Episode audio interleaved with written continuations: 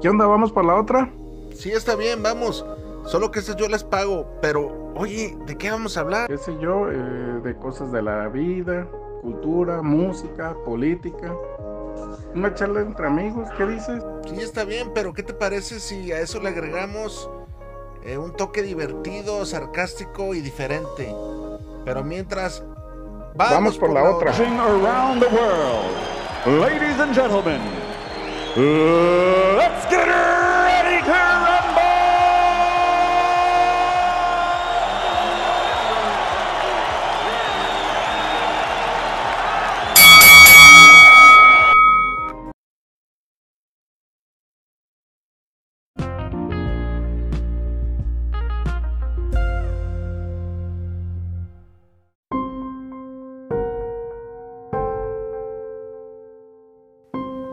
Imagínate encontrarte en una situación así. Es lamentable lo que acaba de ocurrir el pasado fin de semana en el estadio de Querétaro. Pero es aún más lamentable para los que vivimos aquí en el país de México ver cómo poco a poco la violencia se normaliza. Es impresionante y no sé si pase alrededor del mundo, pero pero la violencia se está normalizando. Y no me malentiendas, no me refiero a que yo lo vea normal, sino de que a diario, a diario ves gente, gente matando gente, gente pues cometiendo actos violentos. Antes de este, de este ataque vimos una, una agresión contra unos civiles en otro poblado. Este es triste, es triste todo lo que acontece y lamentablemente muchas veces en complicidad con las autoridades. Escucha este relato y da mucho que pensar, da mucho que pensar para que recapacitemos, para que analicemos realmente como sociedad qué es lo que estamos aportando, qué es lo que estamos evitando, porque es increíble cómo un simple juego de fútbol se pueda salir de control. Saludos, comunidad, y espero disfruten el relato.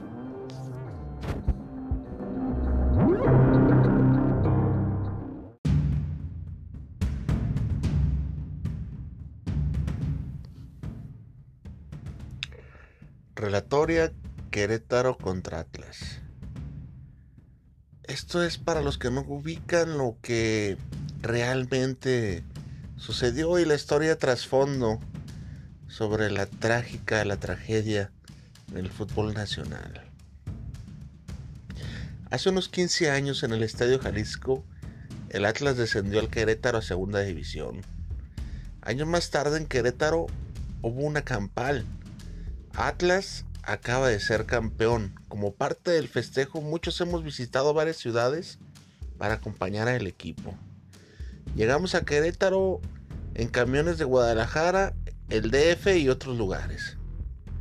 Llegamos al estadio a eso de las 2.30 de la tarde.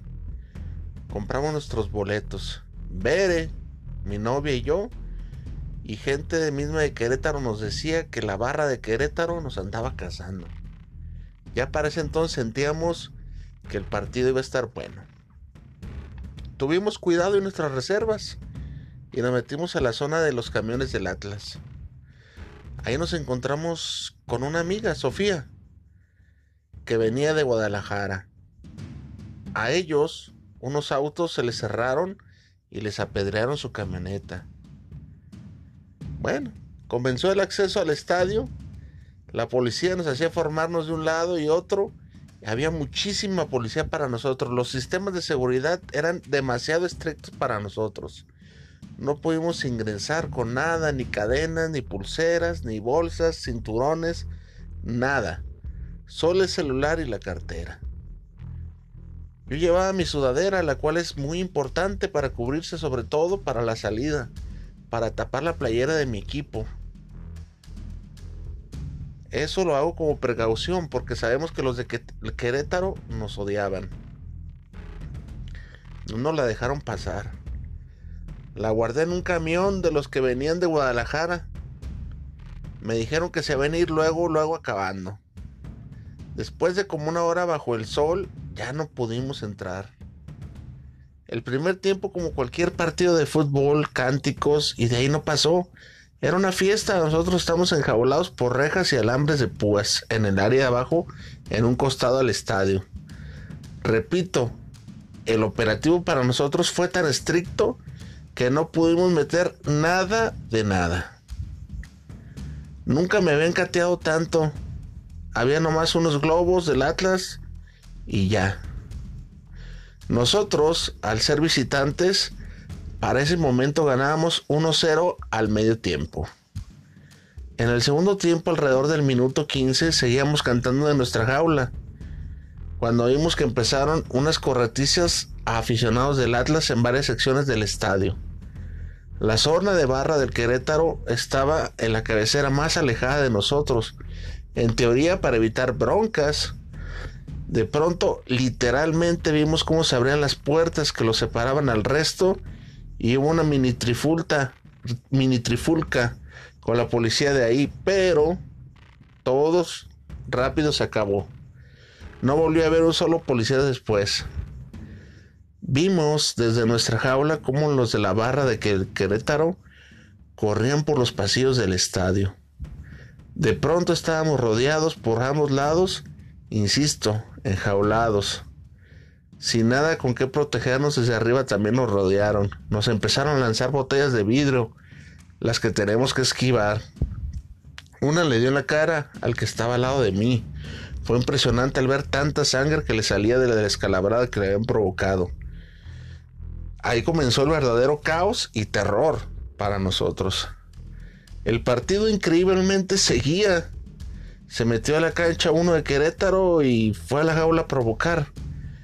Alguien de fuera le abrió a un costado de nuestra jaula. Unos huyeron a la salida. Nosotros nomás no pudimos por los botellazos que estaban lanzando. El portero de Querétaro se acercó a tratar de calmar los ánimos, pero ya era muy tarde. El partido se suspendió fue una emboscada total. No una, mentada riña entre porras. Claramente las autoridades del estadio colaboraron. Tratamos de huir de los botellazos de la, de la cancha hacia la cancha precisamente, pero ya nos rodearon. Un grupo de atlistas se organizó y salió a repeler el ataque. Eso fue lo que me salvó. Tal vez la vida mía y de mi novia en ese entonces estaban en peligro y yo tontamente no creí que fuera para tanto. Fueron los únicos que defendieron al grupo atlista y los de Querétaro tenían botellas, asientos, cintos, nosotros nada. No traíamos absolutamente nada. Había familias en ese minuto, en ese momento, en ese minuto que duró el repele, que pudimos huir hacia la cancha. Después hubiera sido imposible. Pensábamos que estaba, estábamos seguros pero no, no fue así. Aún así nos siguieron persiguiendo hacia la cancha. Hacia la cancha. Al que se caía o, se, era atrapado o lo golpeaban entre varios. Lo encueraban, les quitaban sus pertenencias, golpeaban a matar con toda la hazaña del mundo. Bien sabían lo que hacían. Mi novia y yo corrimos a las bancas, venían hacia nosotros. A mí me daba un chingo de miedo. Las, las estampidas eran miles. En la huida había un puñado de, aficionados queretanos, pero salían por donde sea. Pululaban de entre el asfalto de las, de las inmediaciones del estadio. Nos metimos al túnel de los vestidores. Al que estaba detrás de mí le había lanzado una botella. Cayó sangrando por las escaleras. Nos metimos al túnel y cerramos la puerta nos antrincheramos, salió y cerramos la puerta. Gente del Club Atlas a tranquilizarnos. Fueron los únicos que dieron la cara.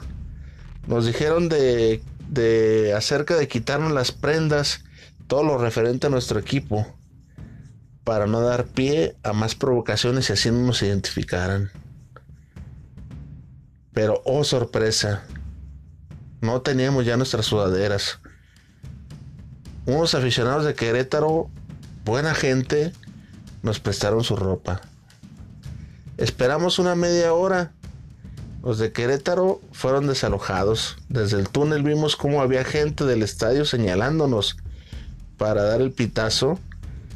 Apagamos la luz. Desde fuera un amigo me mandaba videos de la masacre que estaba ocurriendo allá afuera. Simultáneamente escuchábamos golpes a la puerta. Había un niño muy asustado que venía con sus papás.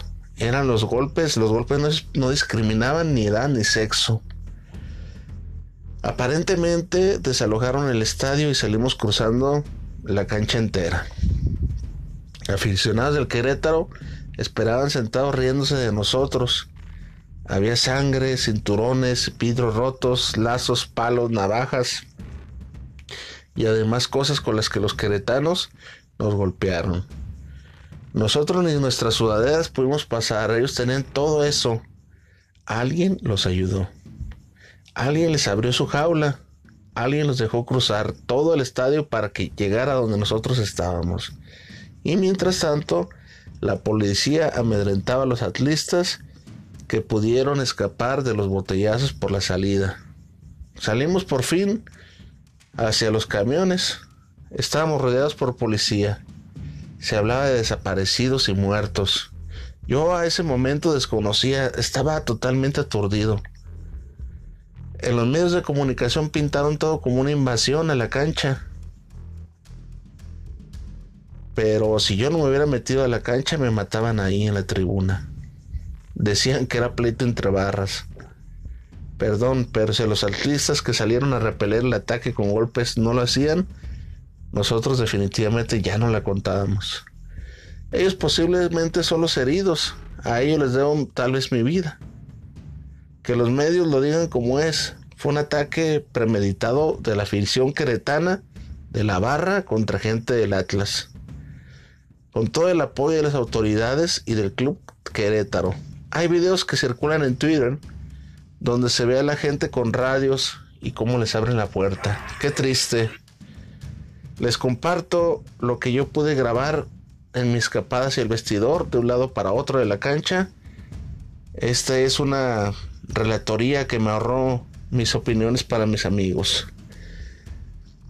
No saben, no saben el terror que viví, no saben el desasosiego que se siente estar como si estuviéramos en la época de los romanos, donde estábamos ante un espectáculo sangriento.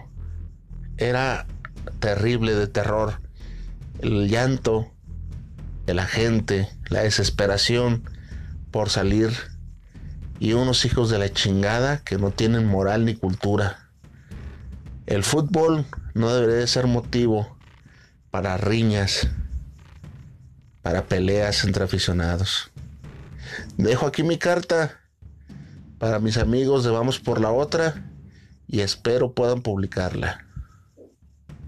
México y el fútbol está de luto.